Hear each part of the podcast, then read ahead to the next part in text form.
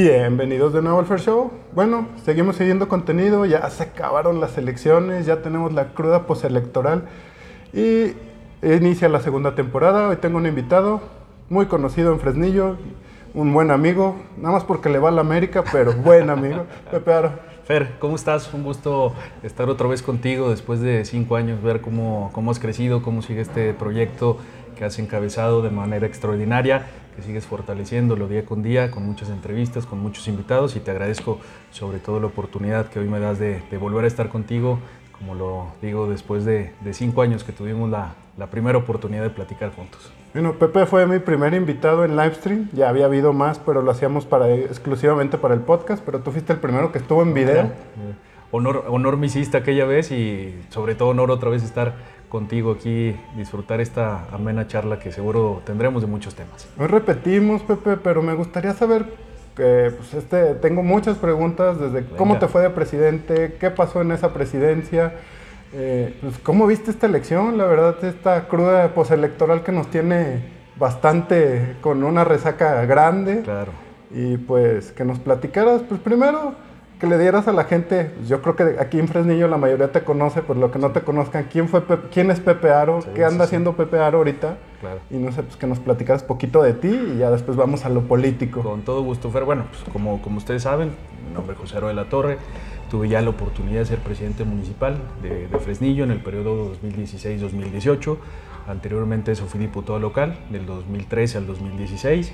Anterior a eso fui director del Instituto de la Juventud del, Estado, soy licenciado en Administración, cuento ahorita ya con, dos maestrías, eh, prácticamente el año pasado culminé una maestría más en Alta Dirección Pública y ahorita ya soy doctorando, estoy haciendo el doctorado en Economía y Gobierno, es, un tema que me puse una meta en un inicio, siempre quise eh, llegar a ese nivel de estudios a, título personal. Hoy tengo ya la oportunidad de llevarlo a cabo. Yo estoy en el trabajo de, investigación, que de hecho lo, lo, estoy haciendo referente a los municipios mexicanos. Es un tema que, que me gustó, es un tema que creo una, hay una gran necesidad para todos los municipios mexicanos, los más de 2.456 municipios que hay en el país, eh, que son el primer respondiente ante las necesidades de los ciudadanos y hoy este trabajo de investigación lo estamos haciendo de esta manera y aparte, eh, tú lo sabes, eh, desde que prácticamente terminamos la administración municipal en el año 2018, he estado alejado de los escenarios políticos,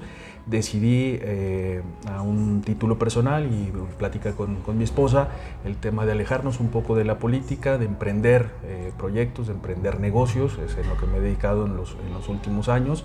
Tengo un negocio ya casi cumplimos en el próximo mes siete años con él. He emprendido otros, otros, otros negocios que afortunadamente nos ha ido muy bien.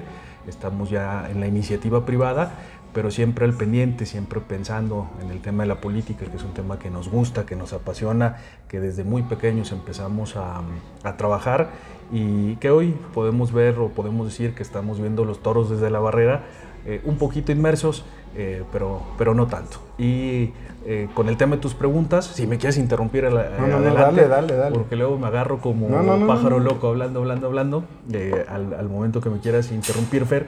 El tema de la presidencia, bueno, creo que ha sido una de las mejores experiencias profesionales y, y personales de mi vida. Fueron dos años muy intensos con eh, sin sabores, eh, para en ambos lados, temas muy favorables, temas que te generan un poco de, escosor, un poco de, temas que no se pudieron cumplir a, cabalidad. Eh, el gobernar un municipio y sobre todo con la complejidad de Fresnillo siempre es muy, muy difícil pero también te quedas con ese buen sabor de boca, el haber hecho muchas cosas, el haber realizado acciones que hoy siguen generando un bienestar a la sociedad, siguen generando un bienestar a las comunidades y colonias, sin lugar a dudas es algo de lo que más me ha llenado de satisfacción. Eh, y por supuesto el, seguir viviendo aquí en mi casa, en mi territorio, en mi patria chica, como yo siempre le he dicho, que puedo salir al banco, que puedo salir a hacer el súper, que puedo caminar, que que, no tengo ni le debo nada a nadie, estoy en mi misma ciudad, no tengo la necesidad de, irme, he sido respetuoso del gobierno Em, que, me, que, siguió después de mí, que hoy prácticamente está terminando, pero bueno, es un tema de reelección que ganó el presidente hoy electo Saúl Monreal y, de verdad contento, Fer, contento por, por, lo que se hizo. Tú te diste cuenta que fue también una entrega-recepción en aquel momento muy tersa, muy tranquila, sin problemas, sin aspavientos, porque entregamos cuentas claras. Eh, fui muy claro yo con Saúl en decirle cuáles eran los pros que, le entregaba y los contras que también le iba a entregar, qué se iba a enfrentar en la administración municipal y qué le dejábamos para que el trabajo de Fresnillo no se detuviera. Sin lugar a dudas, Fer, creo que esa madurez política que demostramos en su momento es una madurez que debe prevalecer en todos los municipios y en todos los gobiernos entrantes y salientes. ¿Por qué? Porque a fin de cuentas tu cargo es temporal y el tema institucional, el tema Fresnillo, el tema municipio va a continuar. Cuando tú entras de presidente o cuando tú sales de presidente, los servicios públicos no se pueden parar, la policía no se puede detener, protección civil o bomberos no se pueden detener. Es un tema de un continuo trabajo independientemente de quién gobierna el, municipio o el estado o, la federación.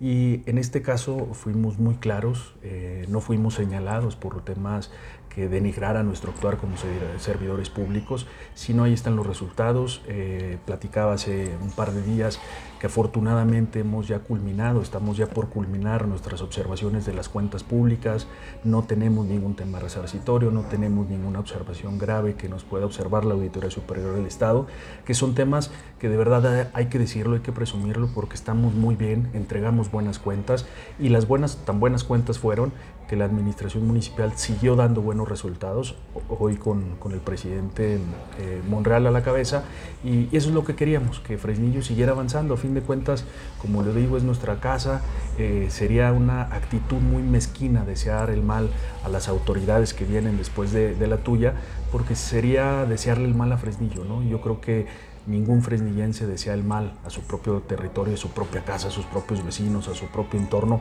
al contrario, creo que debemos entregarle siempre buenas cuentas a Fresnillo desde la trinchera en donde estemos, si estamos en iniciativa privada, si estamos en los medios de comunicación, si estamos en la presidencia municipal. Creo que es importante eh, hablar siempre con el amor a, nuestra patria chica. ¿Cuál podrías decir que fue la lección más importante que aprendiste de Fresnillo? Te digo, Fresnillo es complicado, somos besados, somos sangrones y somos fresnillenses al final de cuentas, pero queremos tanto a Fresnillo Fíjate que eso lo dices y, es algo que a lo mejor en lugar de darnos eh, eh, risa o, decir cómo somos, creo que es un tema de sentirnos orgullosos. Porque cualquier fresnillense, allende de las fronteras, en el lugar en donde estén, vamos a defender nuestro terruño a capa y espada. Me, platicaba mi, me platica mi señor padre que le platicaba a mi abuelo que en su momento, desde aquellos tiempos, siempre hubo una rivalidad muy fuerte con la capital, con Zacatecas, con los zacatecanos, con la ciudad capital. ¿Por qué? Porque siempre era el choque entre fresnillenses y gente de Zacatecas. Te estoy hablando de la generación de mi abuelo, después la de mi papá pasó lo mismo y después la mía también de la misma manera, ¿no? Entonces, y van, y van a seguir, ¿no? Es un choque cultural, se puede decir, pero siempre el fresnillense... Eh, habla bien de su tierra, siempre el fresnillense está al pendiente de su, de su terruño, de lo que pasa bien, de lo que pasa mal también lamentablemente.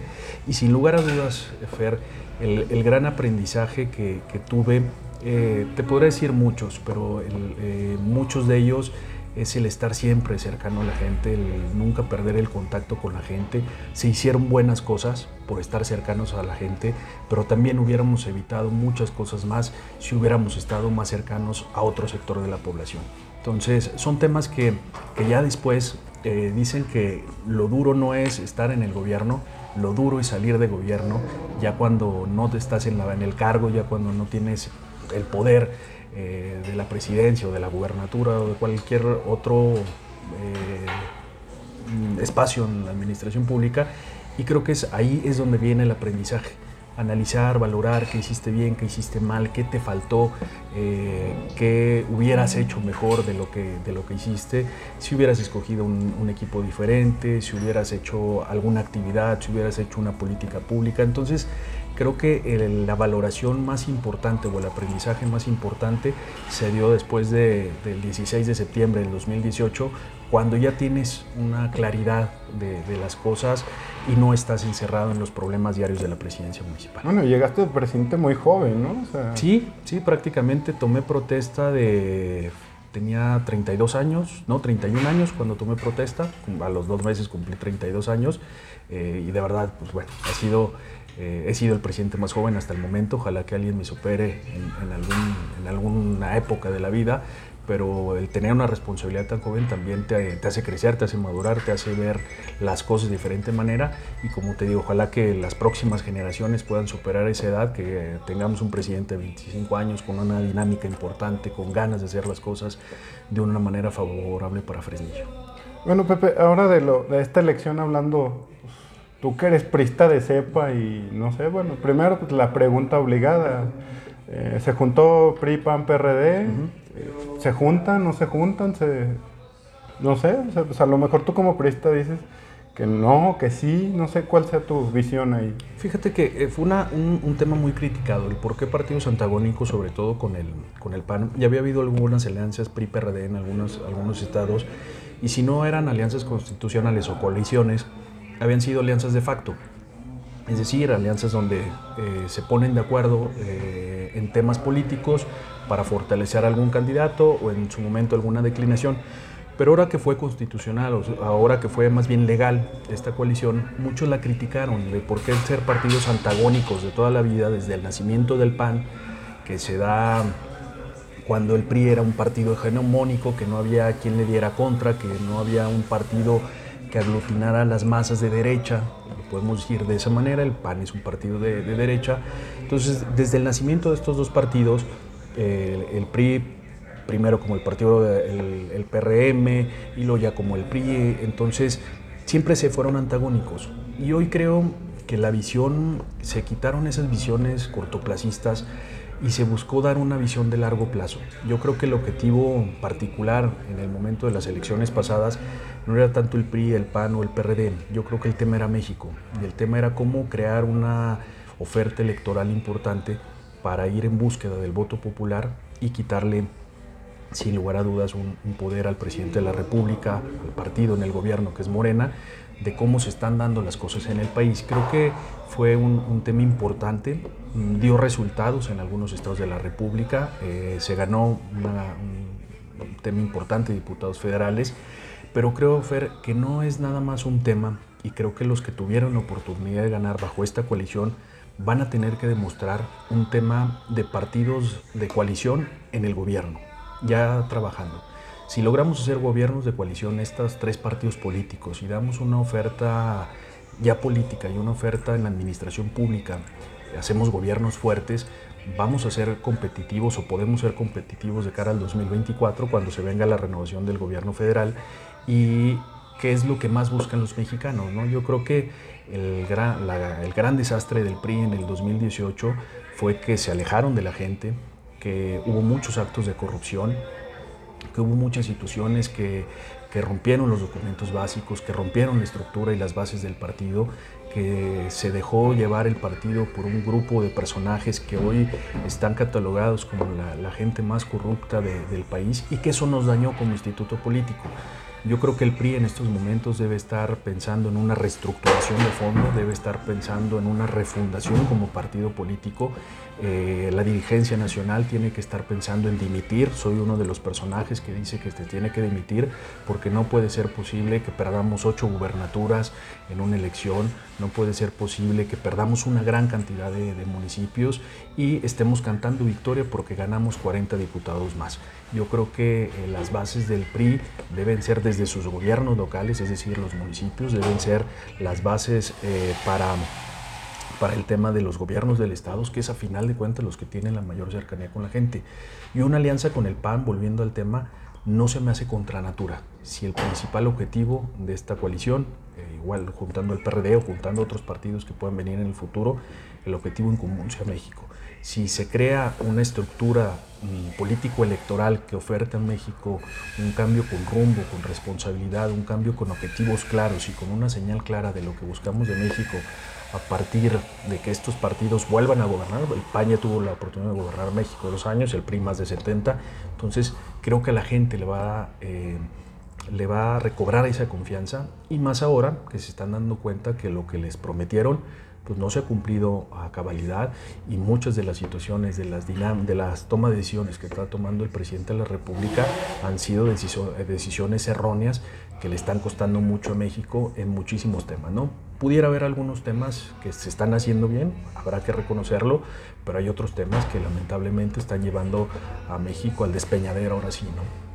Oye, Pepe, ¿y en esta elección por qué no te animaste a participar? Creo que el, no sé qué tanto cambió ahora el 5, el distrito que fue el que le había, te había tocado anteriormente, no sé cómo. no, a mí me tocó el 8. bueno, era el 8 antes porque eran dos. Sí, mira, sí, me invitaron, tengo que aceptarlo, sí recibí invitaciones de parte de, de la candidata gobernadora, de parte del candidato presidente, que en ese momento, bueno, Claudia y, Javo me insistieron bastante en, en participar. Y no, Fer, yo creo que ya los, los tiempos eh, de uno están marcados. Ya tuvimos la oportunidad de estar en el Congreso local, estuvimos la oportunidad de estar en la presidencia municipal.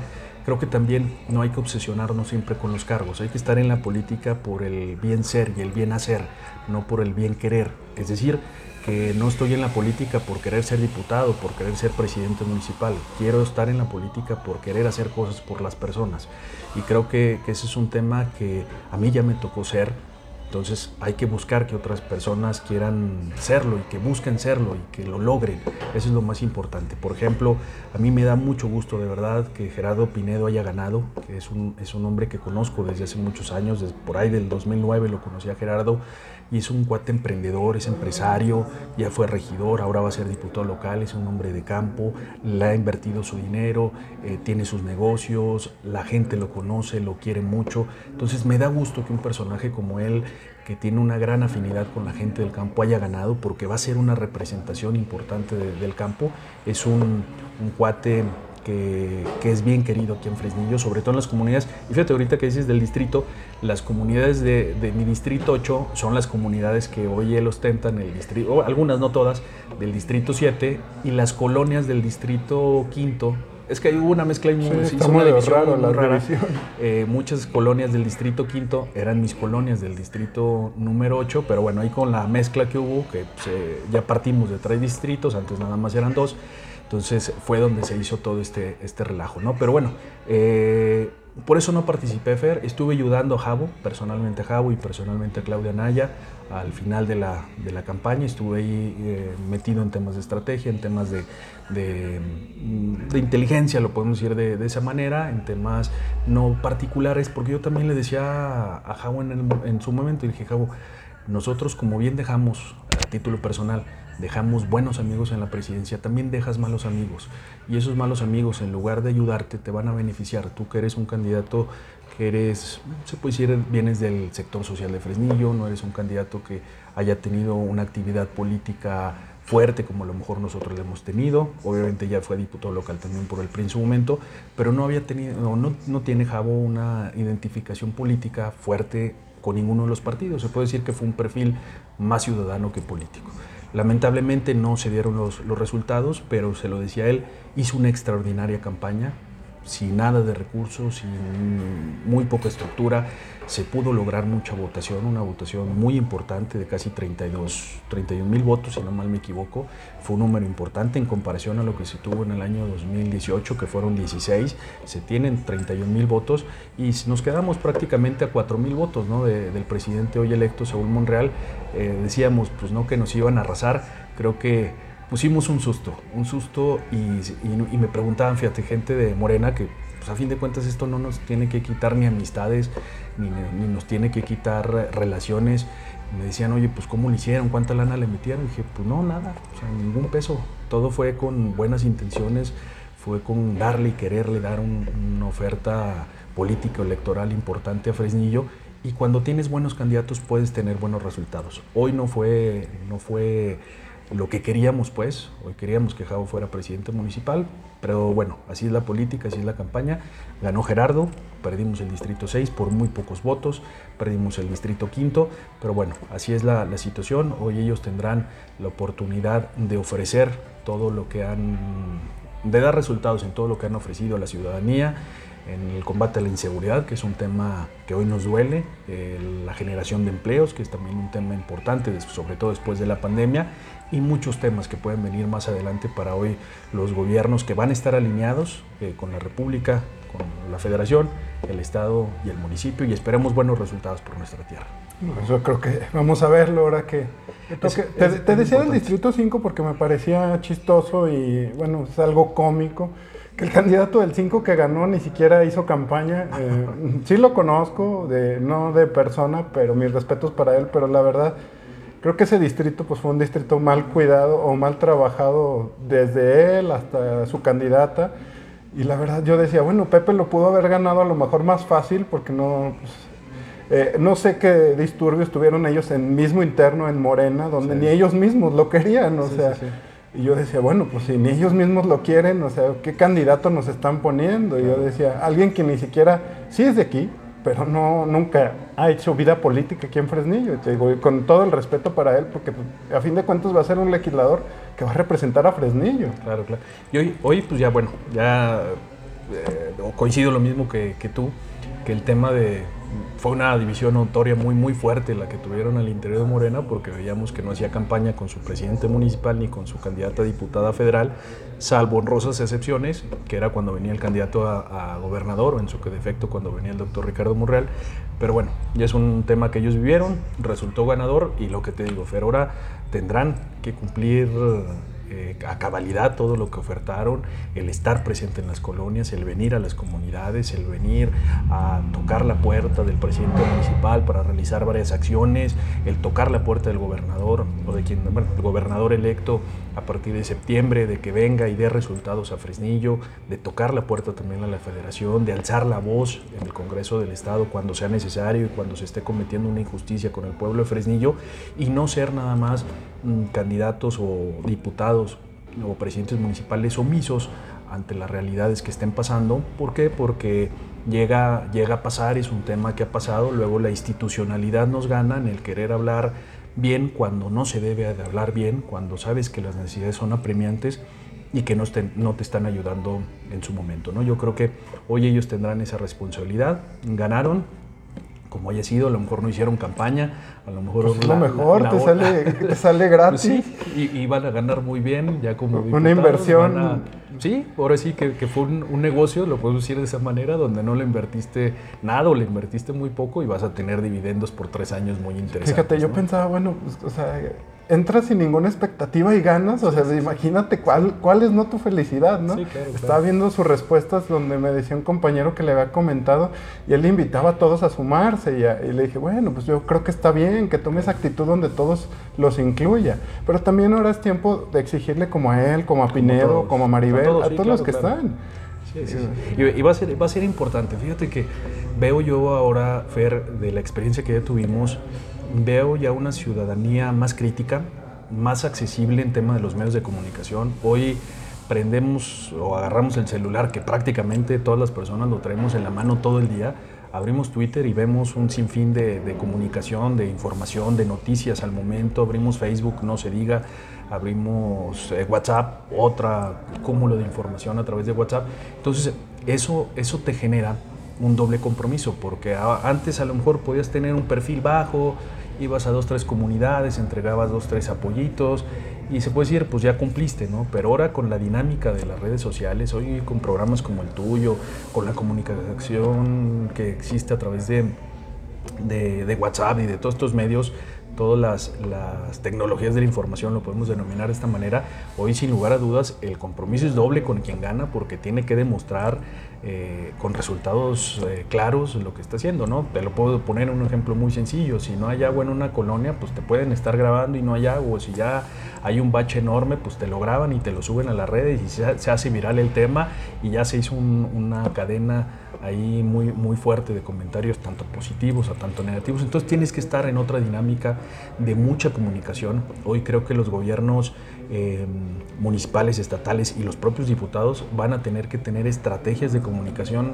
sumamente precisas para dar a conocer lo que está pasando. Situación que antes pues, no la tenías tan, tan, tan en sí. Antes teníamos la radio, teníamos la televisión, Facebook tenía algo de, fuerza, pero hoy la fuerza que han agarrado las redes sociales es una fuerza incontenible, que si no tienes claridad hacia dónde vas, te van a matar las propias redes sociales. Fíjate, aquí está pasando algo bien raro en redes sociales, que nos estamos convirtiendo en la nueva tele y es lo malo, que la censura ya viene para redes sociales. ¿Sí? Ya si quieres decir algo abiertamente, es en tele. Sí, claro. Y en las redes tienes que, te censuran porque estamos en esta cultura de la cancelación donde si no opinas o piensas igual que yo, yo te cancelo, que es difícil, o sea, te digo, yo tengo miedo que algún contenido mío me lo saquen de contexto, que ya lo han hecho. Claro, claro. Pero pues digo, pues yo... Sí, no pasa.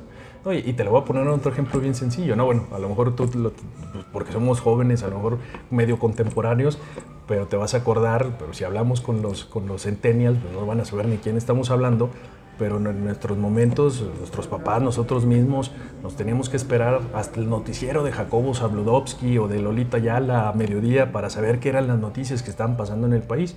Hoy tienes la facilidad de agarrar el celular, de subirte a Twitter y ya saber que tienes un socavón de no sé cuántos metros en, que es en Morelos, me parece. es en Puebla. Eh, en Puebla, tienes razón. Es en Puebla. Y antes tenías que esperarte hasta la noche para que Jacobo diera la primicia de que había un socavón en Puebla de tanto, sí que ya tomó una... Es un ejemplo, ¿no? Muy burdo, pero es la revolución tecnológica que hoy, hoy estamos viendo y es ahí donde también, vuelvo al tema, las administraciones van a tener que estar en esta dinámica, ¿no? Oye, con respecto, bueno, si apoyaste a Javo, si anduviste, yo te llegué a ver como pues, de a pie, como dices, haciendo campaña, pues ahí en el hemiciclo Hidalgo, ahí andabas con, con los... Pero no sé, ¿qué, qué te...? O sea, como ahora que es, es, diferente ser borracho que cantinero, ¿no? Dice. claro. Ahora que estabas del otro lado, pues ya andabas viendo, no sé, no, no decías, bueno, si me hubiera lanzado, si hubiera hecho mi... mi el esfuerzo. El esfuerzo, o a lo mejor te digo, ya nos contaste aquí de que no, que, que estabas claro en tus ideas y creo que eso te lo he respetado porque siempre has dicho, no, pues si yo no quiero estar presente en esta elección, no lo voy a estar. Y te digo, pero ¿cómo, ¿cómo se ve desde el otro lado? ¿O qué sentías al ver de que, ah, mira, estamos haciendo campaña o vamos a ir a tal lado y acá? Fíjate que es, es un escenario sí totalmente diferente. Cuando, estás, cuando eres candidato te, te abruman los problemas, estás metido en la campaña, te llegan una cantidad de chismes impresionantes, que ya te están operando en contra un lado, que ya se te cayó aquel líder. Y cuando estás afuera, cuando estás en un escenario como en el que estuve en esta campaña pasada, ves las cosas con mayor tranquilidad, ves las cosas con mayor detenimiento, le metes más inteligencia, sabes qué hacer, sabes cómo responder y le das al candidato eh, ya las decisiones para que él tome, bueno, ya los, comentarios para que él tome decisiones. Entonces, eh, es, es, un, es un tema totalmente diferente. Fíjate que no lo, no lo había vivido tan así. Eh, te lo platico, en el, cuando yo entro a la política muy chavo, entro en Querétaro, que era cuando estaba estudiando la universidad allá, pero igual, entro de pues, a pegar calcas y entregar publicidad con un amigo que en aquel entonces fue candidato a diputado local. Y después me vengo aquí, fui candidato a regidor en el 2007, cuando iba a Mundo Campos a la presidencia por el PRI, en paz descanse de un mundo. Y luego en el 2010 me tocó la oportunidad de ser candidato a diputado local, era candidato, en el 2013 me vuelve a tocar la oportunidad de ser candidato, entonces tuve una dinámica de muchos años y muchas elecciones en ser candidato, ya se ha perdido o ya se ha ganado. Entonces no había tenido la oportunidad de estar atrás de una campaña operando temas, haciendo agendas, haciendo algunos, algunos temas de propuestas que el candidato las trajera, ayudarle en el tema del debate. Es un tema que hay con, con la disculpa de Jabo pero te lo voy a platicar aquí.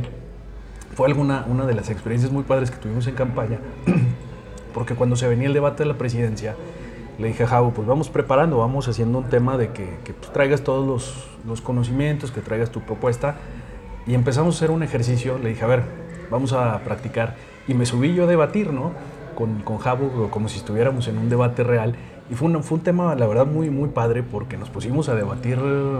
Eh, yo era una posición política diferente a la de Jabo. Jabo era el, candidato de la coalición. Entonces, fue una de las cosas que dices, estoy en otro papel, estoy en otra dinámica, no me dieron la verdad ganas. Un día de los pocos días que los acompañé a, comunidades fue un evento que vino Claudia Naya a la, la comunidad de San José del Río, fue un evento muy bonito. Y, y ahí a lo mejor te puedo decir que ahí fue a lo mejor el único momento que me dieron ganas de, volver a ser candidato. ¿En qué sentido? Cuando llegué, que nos saludaron, la, estaban ellos ya en el escenario, obviamente uno atrás del escenario, pues no, no, estaba figurando. Y cuando se termina el evento se acercó muchísima gente de aquellas comunidades, mucha gente, de la presa de Lobardo Reynoso, el refugio de Ábrego, del Tejuján, de San Marcos, San Pedro de Ábrego, del Carrizalillo, del Apartadero, de Tapia de, perdón, de Tapia de Santa Cruz, de, de muchas comunidades de San Jerónimo, de tantas comunidades que hay por allá y que todas eh, fueron a este evento, fue un evento regional. Entonces, en ese momento, cuando se acercó toda la, gente de comunidades que le, le guarda un gran aprecio y, una gran amistad a muchos de ellos, ahí fue el único momento que dije, me hubiera volver o me, me, gustaría otra vez ser candidato para tener este contacto directo con la gente. ¿no? Creo que esos momentos son muy bonitos porque la gente te reconoce, eh, se nota el cariño que te tienen y obviamente tú también demuestras el cariño que, que les tienes. Creo que eso es lo padre de la política, mi Fer, que después de tres años, lo que te decía, eh, que estoy alejada, que he estado alejado totalmente de la política, salvo la participación que tuve, y no aquí en Zacatecas, sino en otros estados con el tema de la dirigencia nacional, eh, que me fui a, operar a algunos otros estados, fue lo único que he hecho en la política en los últimos tres años, eh, y volver y que te reconozcan, que te den un abrazo sincero, que te digan, oiga, gracias porque la obra nos sigue siendo de beneficio o porque aquella acción que nos trajo como el empleo temporal sigue dando resultados aquí en la comunidad. Esas son las cosas que vale la pena en la política y, y lo que en su momento me hubiera gustado. Pero bueno, hay más momentos que vida, las decisiones se tomaron y ya vendrá, vendrá más cosas en el futuro. Es lo que te iba a preguntar. Bueno, pues Pepe Aro ahorita estás, dices tus negocios, estás atento, estás contento acá. En, es una vida aparte. Yo les digo a todos que política es batallar. y la neta. es complicado. Eh, andas estresado todo el día. Ocupado todo el día, ¿no? No, prestas atención a muchas cosas. Entonces se, te va, y dicen, no es mala onda, pero sí, se te, sí se te va el rollo en algunos aspectos de que dices, ay, no, eh, no me acordé de tal cosa. Pero te digo, así como tú platicas, yo también con, con, mis amigos que ahora fueron candidatos, yo también porque me hablaban para preguntarme, oye, ¿tú cómo ves el escenario desde allá? Ah, pues estás fallando en esto y en esto y en esto. Oye, pues te dije que me dijeras, no que me acabaras. sí, sí, no, la, la, política es así. Fíjate que eh, vuelvo al tema porque estos tres años los dediqué a iniciativa privada, porque cuando, está, cuando he estado en, ya sea en el servicio público, eh, como diputado, como director del Instituto de la Juventud, como subsecretario, perdón, de Juventud, o como presidente municipal, mi tiempo era el 100% dedicarle al puesto, ¿no? Entonces no te da el tiempo. Si estás dedicado al 100% al puesto, a hacer cosas, a trabajar, ya sea iniciativas de ley o ir a visitar las comunidades o las colonias o estar metido todo el día en la presidencia. Había días en la presidencia y los vecinos cuando estaba aquí la presidencia en, en el centro, no me dejarán mentir, que salíamos a las 4 de la mañana de la presidencia, ¿no? Sobre todo cuando teníamos que armar temas de presupuesto, cuando teníamos que aprobar temas, que teníamos que darle continuidad importante, salíamos a la 1, a las 4 de la mañana y estamos en una dinámica importante eh, en la presidencia o firmando papeles sábados y domingos. Entonces, eso no te da el tiempo, Fer, de estar atendiendo un negocio. Es muy complicado. El negocio que, por ejemplo, te digo que tengo siete años con él, prácticamente mi esposa lo atendía en el tiempo que en, el, que estuve yo metido en el servicio público, porque si no es imposible. No, no puedes atender una cosa, tienes, descuidas algo, lamentablemente. Entonces, si te vas a meter a la política, que sea decidido al 100%, que vivas de la política, que vivas para la política y así vas a dar resultados para la gente, ¿no? Oye, ¿y de, cuáles has aprendido más? ¿De las ganadas o de las perdidas? Yo creo de ambas, ¿eh? De ambas, sin lugar a dudas. Aprendes de las malas, o sea, de las perdidas, eh, que me han tocado perder, se puede decir, 2007 con Mundo, 2010, fueron las dos que, que perdí. Eh, aprendí mucho porque me hizo, me hizo ver muchas cosas. Era muy joven, cuando fui candidato a regidor tenía 22 años, cuando fui candidato a diputado tenía 25 o 24 eh, la verdad eh, fueron, fueron temas de mucha madurez, de mucho conocimiento, de saber, de aprender. Un amigo un día me decía, cuando estamos en campaña, pues es que estás haciendo una maestría.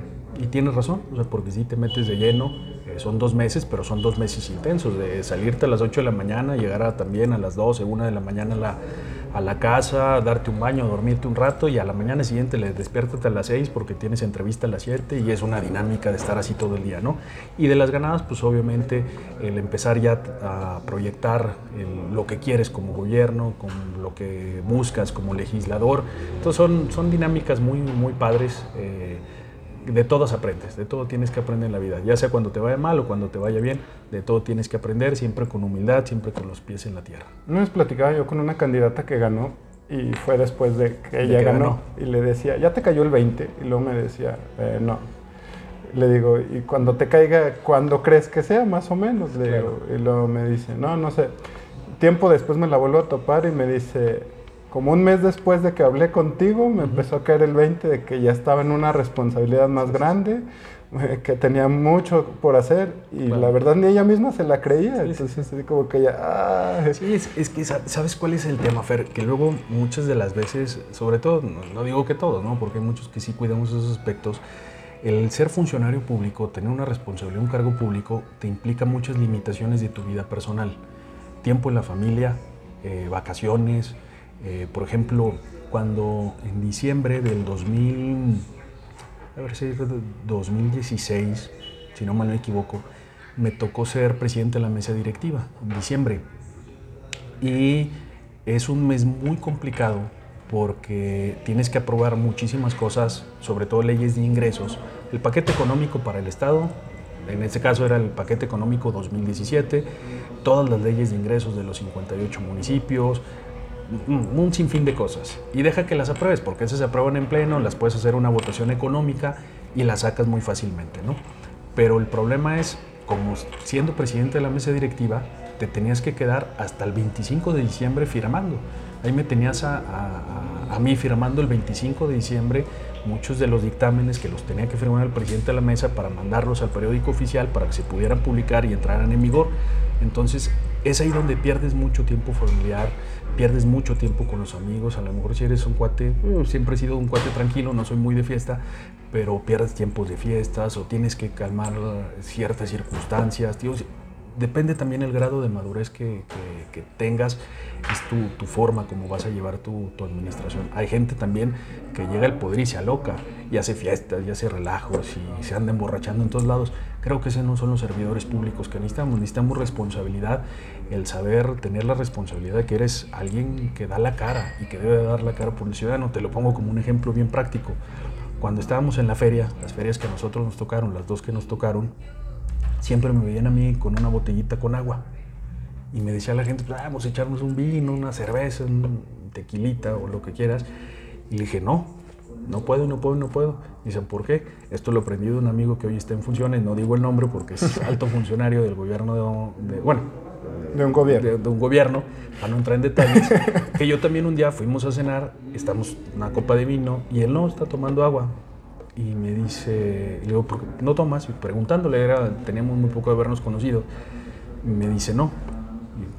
Y, la pregunta fue, ¿por qué? Me dice, porque si pasa algo ahorita tengo que tomar una decisión.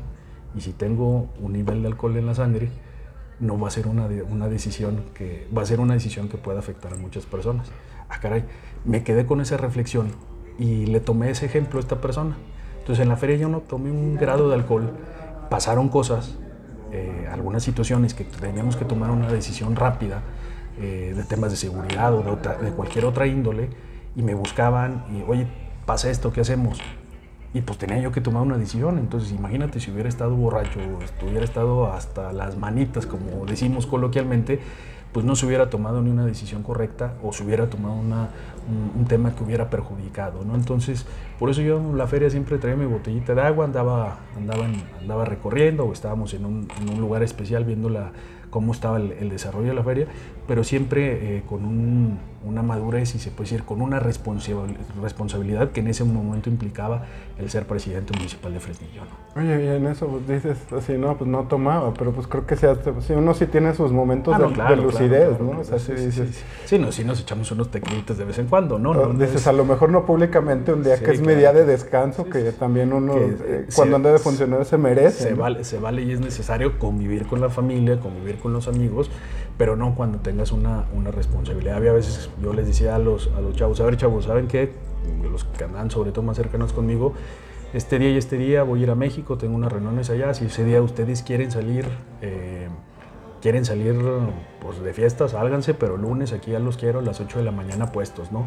Eh, y cumplían a cabalidad, o si había algunos días que también es válido que nos tomemos unos días de vacaciones, que me iba de vacaciones, decía, váyanse ustedes estos mismos días, para que descansen, que también estén con sus familias y todo, y que también aprovechen el tiempo pues, para divertirse, tomarse unos vinos, salir con la novia, el amigo, con quien tú quieras, ¿no? Entonces, pero es parte de la responsabilidad pública, mi Fer. Oye, ¿y cómo se escoge el equipo? ¿Cómo, ¿Cómo buscas tú en el equipo? ¿Cómo ves la gente de confianza? Yo tenía un problema en la administración porque dices, ok, pero no sabes quién es. Le preguntaba en esta ocasión a Saúl, usted va a entrar y los que están eran su equipo, sí, sí. pero los de ahora, ¿y usted va a mover? O sea, le digo, o, les tiene la misma confianza? Me dijo, va a haber cambios, claro. porque a lo mejor ya, ya no estás en la misma sintonía que estabas hace tres años, ¿no? Sí, claro. ¿Cómo se escoge el equipo?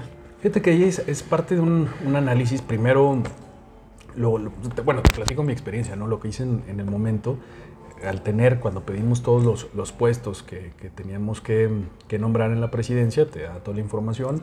Eh, en aquel momento me la dio la señora Lucy Torres. Eh, ya fuimos viendo qué perfiles, qué se necesita y fuimos encajando, pues obviamente tú tienes un equipo y tienes responsabilidades y tienes a lo mejor cuadros que, han estado contigo, que te han acompañado y hay otros cuadros eh, o hay otros perfiles más bien que no tienes en el equipo. Por ejemplo, el tema, ¿qué te platico? Te platico dos temas. El tema de obras públicas, que mi director de obras públicas es un gran amigo, un extraordinario amigo, un cuate muy honesto, un cuate muy transparente, que es Poncho Hernández. Él no es priista o no, no, nunca ha militado en el partido, pero dentro de todo el partido y dentro de todas las personas que nos habían ayudado, no había alguien que cumpliera el perfil para ser director de obra pública.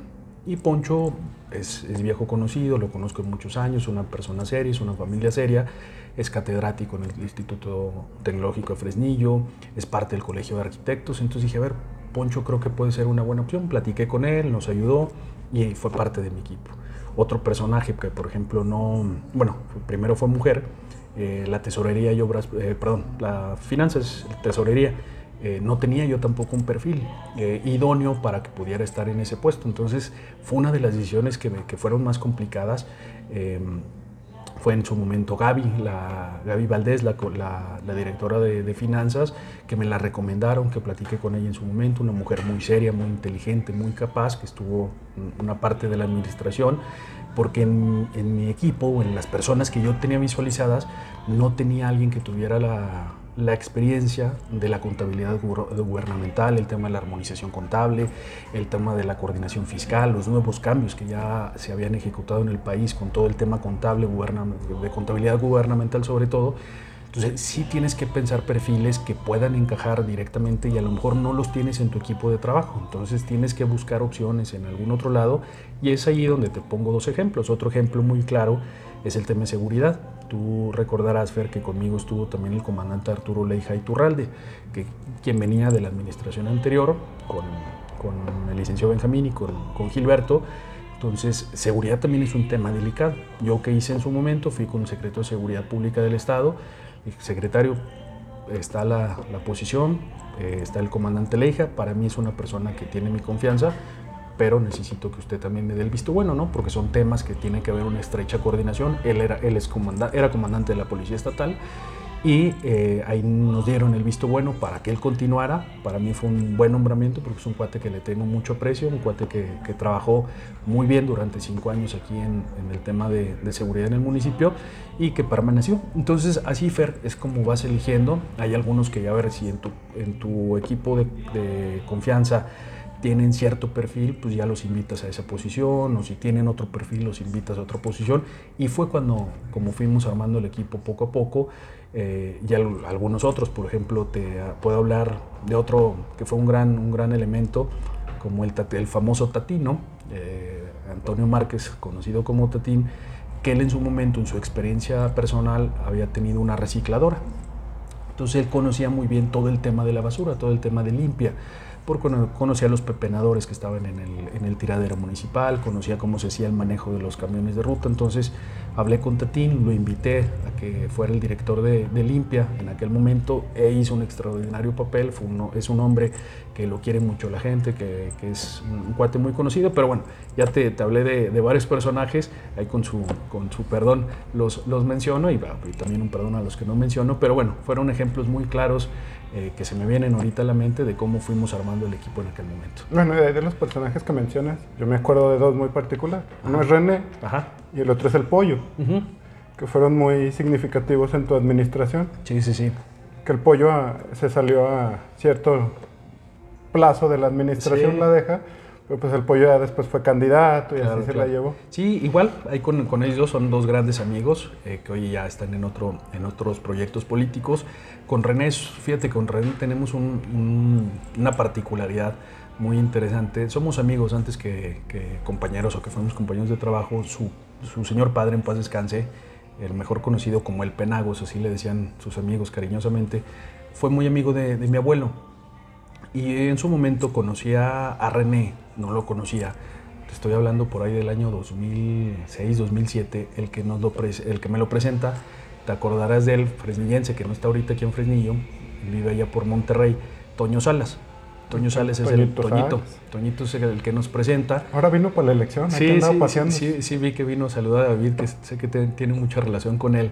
Y Toño nos presenta en aquel momento, nos hicimos buenos amigos, René y yo, siempre eh, su, tema, su perfil fue mucho de desarrollo económico, en su momento fue mi coordinador de campaña, eh, fue como un jefe de oficina y hizo una labor muy interesante René, y fue director después de desarrollo económico. Después hubo ahí algunas eh, diferencias, sale el de, la presidencia municipal y el caso del pollo igual, el caso del de, del doctor Carlos, él venía, veníamos construyendo en el tema del equipo, junto con Norma Castorena, platicamos casualmente Norma y yo con él, que es un perfil, el pollo siempre ha sido un perfil muy interesante, eh, por, es un cuate muy proactivo, con mucha actividad, y platicamos un día con él, me acuerdo que estábamos hasta en mi negocio y habíamos, había varias opciones, había varias propuestas, le al, al pollo que cuál, cuál le podría convenir más a él. Y él, él dice que servicios públicos municipales. Servicios públicos municipales era una apuesta que yo tenía en ese momento porque no existía esa dirección. Esa dirección, lo recordarás, Fer, era una, era un área de la Dirección de Obras Públicas. Antes Obras Públicas era Dirección de Obras Públicas y Servicios Municipales. Entonces, cuando hacemos, te digo, la planeación de la, de la presidencia, eh, que estamos viendo el armado del organigrama, una de las primeras decisiones que tomo junto con mi equipo de trabajo, sobre todo el equipo técnico, es decir, separar las dos direcciones. ¿Por qué? Va a ser dos direcciones. ¿Por qué? Porque obras públicas tiene que enfocarse en las obras públicas, temas de drenajes, temas de pavimentaciones, temas de obra pública en general, valga la redundancia, y servicios públicos es una obligación constitucional que tienen los municipios en el 115 de la Constitución que tienen que prestar servicios públicos, es decir, limpia, alumbrado y un sinfín de, de servicios públicos. Entonces, creamos esa dirección y el Pollo se puede decir que es el primer director de servicios públicos municipales que tuvo Fresnillo. No te puedo decir de la historia porque no tengo el antecedente eh, previo a esta situación, pero es el primer director de servicios públicos en la actualidad. Hace un extraordinario papel con diferentes dinámicas y después eh, Carlos un día me pide salir por ciertas circunstancias. Eh, le digo, le hice todavía el intento que se quedara porque para mí era un muy buen elemento, era un elemento que estaba dando muy buenos resultados, pero él ya traía, yo creo, la, la visión de, de, participar políticamente en un puesto de elección popular. No le fue nada, nada mal, no obtuvo el triunfo, pero creo que fueron dos buenos funcionarios también que me acompañaron en un lapso de la, de la presidencia municipal. Un sustote que le sacó el pollo por ahí, aulló. Aulló así, eso, mira, siendo independiente es complicado, ¿no? Porque no tienes bases, no tienes estructuras electorales, es bien complicado, pero hizo buen trabajo. Es, es, es lo que te decía hace rato en el caso de, de Javo, cuando tienes un candidato ciudadano que está identificado con la sociedad de Fresnillo y a lo mejor no tendrás dinero, pero tienes un proyecto claro, la gente te va, te va a seguir. Pasó con, con Carlos en aquel momento, con el doctor Pollo, pasa con Javo, para mí pasa con Javo en esta, en esta ocasión, porque no traía dinero, no traía una estructura tan sólida como la trajo el PRI hace algunos años, y dan buenos resultados. La gente de la sociedad civil de Fresnillo sale a votar eh, y obtiene buenos resultados, sobre todo en comunidades. A Javo le fue extraordinariamente bien en comunidades que eso es también un análisis de ciertas cosas que pueden estar pasando, ¿no? Con respecto a eso que decías, yo le dije a Saúl en su entrevista, porque me decía Saúl, vamos a arrasar, y le dijo el run run, y yo repetí las palabras del run run, le dijo, para arrasar se necesita ganar. Y yo le dije que si, no que, que si era enemigo chico, le dije, pero ¿cómo ve a sus oponentes? Y me dijo, no, yo no me confío, pero vamos a arrasar. Nosotros en política hay una corriente, no la recuerdo ahorita ni cómo se llama bien el nombre, pero es muy de la escuela gringa, donde te, plantan la idea de que vamos a arrasar, vamos a arrasar, y parte de ahí la, la primicia, ya para que la gente se sienta confiada y se va por el candidato. Entonces yo le decía, bueno, pues no, no tengo nada contra usted, le digo, es meramente una teoría que, que la vemos en política, y me decía, no, pero estamos seguros. Bueno, pues trae toda infraestructura, ¿no? O sea, Morena venía súper fuerte de una elección de donde votó muchísimo, fue la mayor elección de votación. Ahora, te digo, yo viajaba fuerte, no tuve el gusto de tenerlo aquí en el programa, que sí me hubiera gustado, pero no coincidimos ahí por agenda, pero te digo, sí vi una cierta interacción entre la población de Fresnillo y Java, lo que, lo que, lo que dices. Fíjate que a mí me da, Fer, un, un tema bien interesante, el tema de, de la campaña, y te lo, te lo comparto, y se los comparto a todos. Uno, el tema de las encuestas las encuestas cada vez son más falsas o son más engañosas, lo podemos decir de esa manera, porque había encuestas en unas que le daban el triunfo a Claudia, muy por un margen muy pequeño, en otras que le daban el triunfo a David con un margen muy muy grande, otras donde había un empate técnico. Y si nos vamos al nivel del municipio, prácticamente la única que sale, si no mal me equivoco, la publica el periódico La Jornada, es de la empresa True Data, también daba una ventaja a Saúl de 20 puntos y la ventaja al final del día fue de 4 puntos porcentuales. No se terminó arrasando, que creo que em, para mí, desde mi punto de vista, obviamente yo voy a defender a mi gente y a mi partido y a mi candidato, era una estrategia muy egocentrista, una estrategia de sí vamos a arrasar, pero minimizo a mis contrincantes. Entonces, yo creo que no, yo creo que esa debe ser un, tema que el presidente hoy electo debe ser una, una un replanteamiento de su estrategia y sobre todo en muchos de sus funcionarios, ¿eh? porque creo, lo digo eh, desde mi humilde posición y ya como un ciudadano, y ya lo he compartido con, con gente de ellos, te que tuve la oportunidad de platicar hace algunos días, creo que muchos le indulto, te, te, llegan a endulzar tanto el oído siendo presidente municipal que estás en una burbuja cuando ya no escuchas. Eso me pasó a mí y nos ha pasado prácticamente a todos los presidentes municipales y si les preguntas a Gilberto Benjamín, a Juanita, Juan García Páez, al licenciado David, a Rodolfo, a todos los que ha habido presidentes municipales, todos te van a decir lo mismo, que te llegas a meter en una burbuja de tu gente más cercana, que hay veces que ya no escuchas el exterior o que no se rompe esa burbuja. Entonces yo creo que este caso le pasó a el presidente Saúl, que le llenaron tanto el oído de tantas cosas, que las cosas estaban muy bien, que el resultado de la elección lo debe hacer replantearse algunas cosas para el bien del municipio, para bien de él y para el bien de, del municipio como administración y del municipio como, como entorno, como ciudad. ¿no? Entonces, ojalá así sea, por el bien de Fresnillo, le deseamos lo, lo, mejor. ¿no? Oye, tuve unos días, eh, estuve fuera de Fresnillo, estuve trabajando también en campaña en otro lado y me dio mucha tristeza darme cuenta que Fresnillo no estamos creciendo nada, no estamos, o sea, porque no se ve la inversión, no se ve y estamos muy, muy atorados porque veía que seguimos en nuestra misma, no, no, burbuja, pero seguimos con una comodidad de que no podemos crecer por la misma situación de seguridad, por la misma... Y te digo, me había estancado, no sé qué me puedas decir de eso, ¿tú qué ves en este fresnillo? Fíjate que veo, por un lado veo cosas favorables, Fer, por otro, ¿cuál es lo, lo, lo que veo mal? Veo favorable que ya muchas empresas a nivel nacional, empresas importantes, empiezan a voltear a Fresnillo. En su momento, cuando nos toca a nosotros el tema de la plaza comercial, yo la verdad no lo creía. Te acordarás que aquí está mi oficina de diputado. Ahí recibí a la gente de la empresa y me presentaron el proyecto de la plaza Portal. Yo todavía era presidente municipal electo. Yo pensé que era mentira. Ya cuando voy a México, al corporativo de ellos, me enseñan ya maquetas, me enseñan todo el escenario, me dicen cuándo empiezan la obra, qué necesitan de parte del ayuntamiento, etcétera Entonces me da ya cierta confianza y fue una inversión muy importante. Pero lamentablemente ahí, cuando se estaba construyendo, pues pasan sucesos de inseguridad. Y luego viene ya Walmart. Y luego al súper fue un negocio, fíjate, que hoy acabo de ir hace un par de días con mi esposa que no conocíamos y fuimos ahí de compras para conocer. Está fresón. el Está rollo. fresón, está padre, la verdad me gustó. Eso me acuerdo muy bien, Fer. Yo estaba en México, acababa de pedir licencia y fui a México un viaje express para ver unas personas allá. Y me habló el secretario de Economía, el licenciado Carlos, Carlos, sí es Carlos, Carlos Barcena Pous, eh, de Gobierno del Estado. Me dice, oye Pepe, pues es que traigo aquí a los de Al Super, eh, van a van a construir en Fresnillo, ya tienen un, predio, etcétera, etcétera. Y digo, ¿sabes qué, secretario?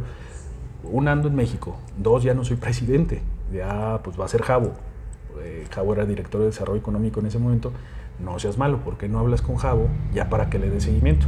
Entonces ya Javo siendo presidente, el lapso que estuvo de ochenta y tantos días, Javo le da seguimiento al, proyecto y al súper se construye mucho tiempo después, pero era un proyecto que traemos de nosotros desde la presidencia y, y, cambió la ubicación. Antes lo iban a construir en otro lado y hoy dónde está la construcción. Entonces, esa parte de que vengan ese tipo de empresas, Fer, me da mucha tranquilidad porque están viendo que Fresnillo hay mercado.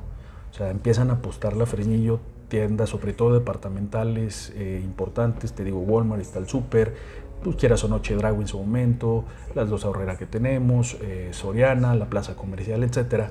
Pero ¿qué es lo malo? el tema de inseguridad sí nos está minando. ¿En qué sentido? Que muchos de los fresnillenses, hoy veo a muchos fresnillenses ya viviendo en Zacatecas, ya veo muchos fresnillenses viviendo en Aguascalientes, se están llevando sus inversiones para allá porque ya han sido amenazados, porque han sido asustados, porque ya tuvieron una situación de secuestro, un tema más delicado. Entonces, eso es lo que me da mucho pendiente, que la inversión de fresnillenses, trabajadores, que le han apostado sus recursos, muchos a Fresnillo, se está viendo mermada por el temor de que puedan tener una situación de inseguridad en sus casas, en sus entornos. Entonces, eso es lo que me da mucha lástima, que el, capital, el poco, mucho capital que tiene Fresnillo de fresnillenses, se nos está yendo porque ya están ellos eligiendo otras ciudades. ¿Qué va a ser favorable para Fresnillo en los próximos años? Que viene ya prácticamente, no sé en cuándo, pero no pasará de unos, unos meses, a lo mejor un año, la, puesta en operación del proyecto Juanicipio, que es un proyecto que le dará más movimiento económico a Fresnillo, que vendrán más empresas mineras, vendrán más contratistas, se generará un flujo de dinero más importante, un circulante importante en el municipio, y eso puede ser un plus. Pero si no acompañamos ese plus, ese, esa derrama económica que vamos a tener con una estrategia de seguridad importante donde diga los fresnillenses y la gente que venga se sienta segura, va a ser un, problema muy serio que vamos a tener eh, en, los próximos, los próximos meses. Tenemos que blindar Fresnillo, la nueva estrategia del gobierno federal, del gobierno del estado y el gobierno municipal tienen que ser tan fuertes, tan sólida, que Fresnillo hoy no presente lo que está presentando diariamente, que es un tema que nos duele a todos, que todos lo pasamos porque nosotros también tuvimos, que no, no se pudo acabar, que es un tema de raíz y como es de raíz se tiene que atacar de raíz. ¿no? Fíjate que yo concuerdo contigo totalmente, decía, sí, vienen a invertir gente de fuera, porque no vive aquí en Fresnillo, sí, sí, pero sí. la gente que somos de aquí de Fresnillo no te atreves ni siquiera a invertir aquí. Sí, sí, es lo malo, sobre, sobre todo eso porque, por ejemplo, no se va a venir a vivir aquí el director del súper o, o, no se viene a vivir aquí el director de Walmart, ¿no? O sea, ellos ya son empresas nacionales o transnacionales, son internacionales, donde sus, sus, oficinas, sus corporativos están en otro lado y ellos prácticamente sus inversiones están, están seguras y pues ya tienen responsables en las áreas, pues. Pero a mí lo que me da mucha lástima es el tema de los fresnillenses, que los fresnillenses, porque ya son ubicados, porque conocen dónde viven, saben sus movimientos, ese es el miedo que ellos tienen y es un miedo que tenemos que eliminar. Y lo vamos a eliminar, la única manera es quitando el problema de inseguridad en el Estado. Oye, Pepe, ¿cómo es un día normal cuando te levantas? Okay. ¿Qué haces? Ahorita, y, es, y es una dinámica muy diferente, y es una dinámica muy, muy diferente. Lo primero que hago, Fer, es agarro el celular. Soy una persona que me gusta estar informada desde la primera hora del día. Eh, agarro el celular, veo, la, veo las noticias, desde el celular veo los principales periódicos aquí, las columnas políticas, me informo, veo desayuno regularmente en mi casa, voy a mis negocios, veo cómo, cómo están. Ahorita me estoy metiendo mucho al tema del doctorado, es una, una prioridad. Entonces voy al banco, estoy saliendo, subo, bajo, salgo mucho porque muchos de los insumos que requiero en mi negocio no los adquiero aquí en Fresnillo, los adquiero en, en Aguascalientes sobre todo. Tengo que salir mucho a Aguascalientes, pero aquí estoy prácticamente en, en mi municipio. Estoy empezando a jugar golf otra vez, es un deporte que dejé por muchos años, más de cuatro años sin jugar. No, fíjate, Eh, esta entrevista, yo te topé el otro día, venía aquí por la, por la Por Hidalgo Ajá. y venías, pero venías hablando por teléfono, entonces no te puedo decir así de Ah, "¿Qué, no, no te vi, Pepe?". fíjate. Sí. Entonces dije, no, pues va hablando por teléfono, hasta me voy a ver mal decirle No, desde no el te- coche, no Pepe. te- no te vi una disculpa. Ya después ya te marqué y te dije, ah, pues qué onda, vamos Sí, a hacer un sí, podcast. Sí, sí, sí, sí. Sí, no, no te vi una disculpa y, y estoy otra vez volviendo, bueno, estoy haciendo ejercicio, aparte ya me gusta mucho caminar, eh, camino mucho, es, es parte del deporte, leo mucho, ahorita estoy leyendo una barbaridad, estoy leyendo mucho eh, también y es, es un día común ¿no? en, en mi negocio, te digo, checar los, los pendientes de los negocios, que vaya todo bien, el tema de los insumos, que todo vaya avanzando de, de buena manera. Y es una faceta totalmente de- diferente el tema de, de hoy ser parte de la iniciativa privada y no del sector público. Fíjate, yo les digo esta máxima cuando van a la presidencia ahora, de la del hombre araña, que- que, con un gran poder viene una gran responsabilidad. Y a todos los candidatos les dije esa, que se me Sí. hace un ejemplo muy factible de, Sí, sí, sí, sí, sí. de igual a la política, ¿no? De que pues, tú, si vas, estás listo para ese gran poder, Claro, claro. pues, todos me contestan segurísimos, claro, estoy listo. Y sab- sabes que ver, y a los, a los a todos los amigos, amigas que nos están escuchando, eh, cuando salí de la presidencia, un, un amigo, un primo de hecho, que le gusta también mucho la lectura, me recomendó Mi primer día. Es un libro de Luis Espota, te lo recomiendo. Es, es una serie de libros, se llama La costumbre del poder. Y todos son libros políticos, hablan de, ciertos temas. Todo es, se puede decir que es ficticio, pero ya cuando lo estás leyendo te das cuenta pues, que es el presidente de la República. Y, Luis Espota es un, un gran escritor mexicano, ya falleció. Y esta serie de los libros de la costumbre del poder los, lo, los hizo, lo hizo muy famoso en la década de los 70. Entonces mi primo me recomienda mi primer día. Pues ya, el primer día más bien, el primer día. Entonces leo el primer día y es el libro donde un presidente de la República, su primer día al no ser presidente de la República, cuando sale del poder. Entonces es un libro sumamente interesante y debes estar preparado, Fer, psicológicamente para asumir el puesto, pero debes estar preparado el doble psicológicamente para dejar el puesto, que es lo más duro. Fíjate, a mí me hacían una cuestión en esto. Me decían, bueno, ¿y por qué sigues haciendo el programa? Tuve varios ofrecimientos de varios partidos. Claro. No voy a decir cuáles. Me dijeron que si no quería ser su candidato, Sí, sí, ya sí. me lo habían dicho desde la pasada y yo le dije, todavía no. Ahorita le dije, todavía no. En algún momento le digo, en algún claro. momento sí, pero todavía no. Pero como tú dices, hay ciertos aspectos que uno quiere trabajar en, en su persona donde dices, creo que puedo hacer mejor. Creo que puedo cambiar. Para contestar yo mi misma pregunta, ¿no? ¿Estás listo para esa gran responsabilidad? Ahora sí. Este, te digo, ¿Dónde te ves en cinco años, Pepe? Bueno, no digamos. Vamos a 2024. ¿Dónde te ves en 2024? Mira, te, te podré decir que participando, te podré decir que no participando, depende cómo, cómo se venga el escenario. Lo que sí es que me veo como doctor. Ahorita mi objetivo es terminar el doctorado. Estoy haciendo el doctorado, como te decía, luego me estoy refiriendo al financiamiento municipal y la repercusión en la actividad gubernamental. Es un tema que, eso sí, para el de 2024 lo tengo que tener terminado. Son tres años. Se puede decir que llevo prácticamente la mitad de, uno. Entonces, por el 2024 me veo ya siendo como doctor, que ha sido uno de los mayores anhelos de mi vida profesional, eh, educativa también. Eh, políticamente no te podré decir. Eh, voy a seguir siendo priista. No soy un priista de ocasión, no soy un priista que, que esté nada más buscando el puesto, ya lo he demostrado. Cuando no he estado de acuerdo en situaciones, he renunciado. No, no me gustan las imposiciones, me gustan los acuerdos, me gusta la plática, me gusta la conciliación de temas y creo que sí he ido siempre congruente ante mis decisiones, ¿no? He hablado claro, he hablado contundente, he hablado de frente cuando se, es necesario y en el 2024 eh, seguramente estaremos haciendo patria. Porque México nos va a necesitar en ese momento, porque necesitaremos darle a México una opción diferente de lo, de lo que esté pasando, pero no te puedo decir que voy a ser candidato porque no, no, no, ni la vida la tengo asegurada para el día de mañana. Esperemos que el mundo no esté tan revolucionado como está ahorita, que esté con una brecha de paz, de tranquilidad, de prosperidad y que no tengamos lo que tuvimos sobre todo el año 2020, una pandemia que nos ha congelado a todos y que hemos perdido muchos seres queridos por esta circunstancia. Ahorita que dices del doctorado, me acuerdo una vez que te fui a visitar allá al Instituto de la Juventud. Yo acaba de llegar de Durango de, la, maestría, y nos hiciste la pregunta, oigan, ¿y qué tal está su maestría? La estamos haciendo en política pública. No, pues que está bien, te digo, allá en Durango está, está padre. Y Durango un estado que ha crecido muchísimo también. Y, cuando me dice, es que pues yo, yo ahorita traigo ganas, y ahorita tú ya tienes dos, yo ya le eché flojera, ya, ya solo le intenté meterme otra Querétaro, pero pues ahí sí, Ya, no, ya no entré, pero te digo, ya, cuando, ya ahorita ya vas a ser doctor. Ya. Sí, fíjate que es, es algo, la última maestra que, que hice, que fue en alta dirección pública, es en la misma escuela, de hecho. Y me metí a esa porque me daba el acceso preferente al doctorado. Entonces ya era prácticamente una continuidad de los estudios que estuve haciendo de maestría. Hoy el doctorado, el doctorado lo estoy haciendo en el Instituto Ortega y Gasset con la Universidad Méndez Pelayo en Madrid, en España. Y una de las, de las cosas favorables que tienes es que ya no tienes que estar en clase. Como ya es un tema de investigación, te asignan prácticamente desde tu primer día tu director de tesis y es el que te está guiando. Tienes que estar en seminarios, de hecho los seminarios, por eso te, decía que está esta semana, porque la semana pasada y la antepasada eh, estuve en seminarios, estuve enfocado en, varios, seminarios toda la mañana, entonces estaba muy complicado de tiempo.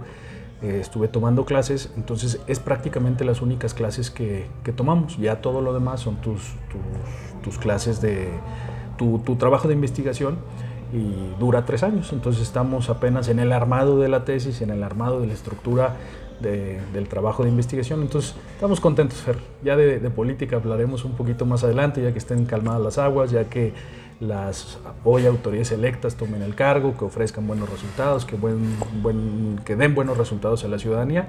Y ya después la política hay que dejarla descansar también un ratito, que ellos trabajen, que hagan su trabajo y en su momento volveremos a, a fortalecer las actividades partidistas primero y luego ya las actividades electorales. Oye, cuando tú ganaste, ¿qué fue lo primero que hiciste? Cuando gané la diputa, híjole, ya ni me acuerdo, fíjate. Eh, lo decías hace ratito, que no te cae el 20. Sí, creo que es una, una no te cae el 20 de la magnitud de la responsabilidad que, que, vas a tener al principio. Pero de lo que me acuerdo fue estar con mi familia, ¿eh? fue un, un, tema de familia.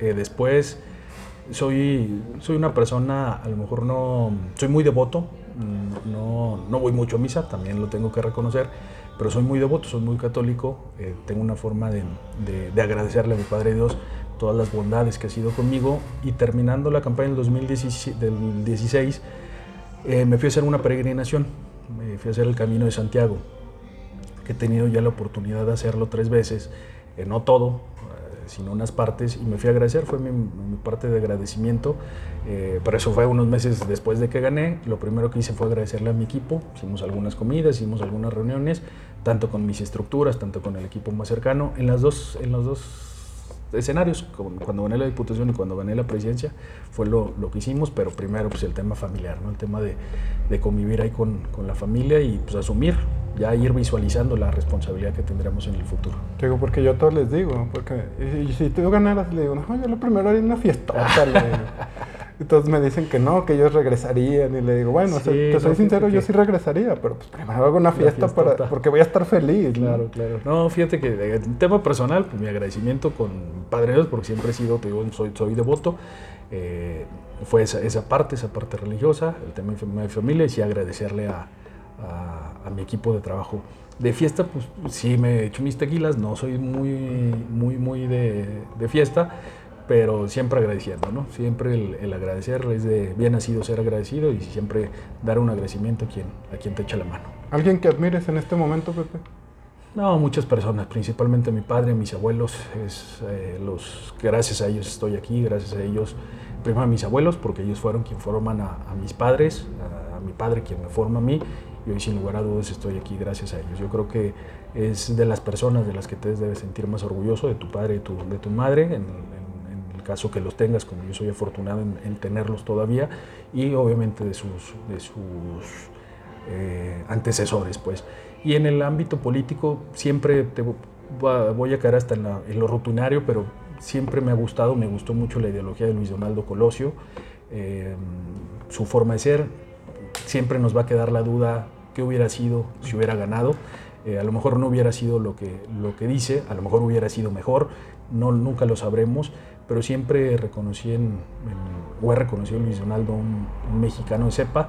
Hoy veo a su hijo muy centrado, me gusta, la verdad, aunque no militamos en el mismo partido político. Ahora que ya es presidente. Eh, hoy que es presidente electo de Monterrey, ojalá haga un buen papel eh, y ojalá sea el día de mañana un, un serio aspirante a, un cargo de elección popular en donde pueda tener una mayor responsabilidad de la que la va a tener en Monterrey. ¿no? ¿Algo con lo que te has quedado con ganas de hacer?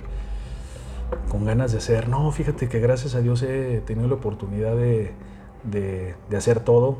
Eh, de, de, viajar, he tenido la oportunidad de viajar, de leer, de compartir, de convivir, de ser, siempre cuando estuve en la política, voy a ser presidente, a ser diputado local, ya lo cumplí. Eh, en algún momento quise ser gobernador, hoy eh, te puedo decir que ya no es una prioridad. Si se da, se, dará, los tiempos de Dios son perfectos. Eh, pero ya lo que quise hacer fue presidente municipal de mi tierra, lo logré, ser diputado local, pero sobre todo ser presidente municipal de Fresnillo. Bueno, pues fue bien interesante esta plática, la verdad, pues ya teníamos muchos años que no platicábamos. Buen ratito. Y pues agradecerte que estuvieras en esta segunda temporada del Fair Show. Excelente, mi Fer. Espero verte pronto de nuevo por acá, ya para concluir. No sé si le quieras dar un consejo a la, gente, algo que te haya servido en la vida, pues ya para cerrar el programa. Claro. No, primero agradecerte, Fer, de verdad a todos eh, nuestros amigos que, que nos han estado escuchando, viendo. De verdad es un placer desearte el mayor de los éxitos en esta segunda temporada. Sé que tendrás a muchos fresnillenses y zacatecanos valiosos que aportarán buenas ideas, buenos consejos, buenas pláticas contigo. A ti, Fer, sobre todo, eres un chavo fresnillense que, que tiene sueños, que tiene proyectos, que sigas adelante. Y a todas las personas, sin lugar a dudas, lo mismo que le comento a Fer, persigan sus sueños, eh, pongan sus metas muy claras. Siempre se van a presentar piedras, siempre se van a presentar lodazales, que va a ser difícil sortearlos, va a ser difícil brincarlos, pero si lo hacen con dedicación, si lo hacen con el corazón, siempre van a salir adelante. Sin lugar a dudas, la vida es un momento que hay que disfrutarlo día con día, no la tenemos ganada eh, no sabemos cuándo vamos a partir de esta vida, hay que disfrutar cada momento como si fuera el último y sobre todo si tienen un proyecto y añoran y sueñan con él, el universo entero va conspirar para que lo logren. Es una frase de Paulo Coelho que a mí me gusta mucho, pero sin lugar a dudas es un tema cierto, es un tema que cuando anhelas algo con todo el corazón y que ese anhelo es en ayudar al prójimo, en ayudar a las demás personas, sin lugar a dudas va a ser un, un tema benéfico para todos. Entonces, Fer, pues no me queda más que agradecerte, eh, mucho éxito en este proyecto, en todos los venideros que ya me platicabas ahorita fuera, fuera de cámaras. Sí, pero eso todavía no digo. Eso vendrá más adelante y será una gran noticia para todos. Enhorabuena, Fer, muchas gracias y muy buenas tardes para todos. Bueno, esto fue el Fair Show. Gracias. Listo, mi Fer. Buena plática.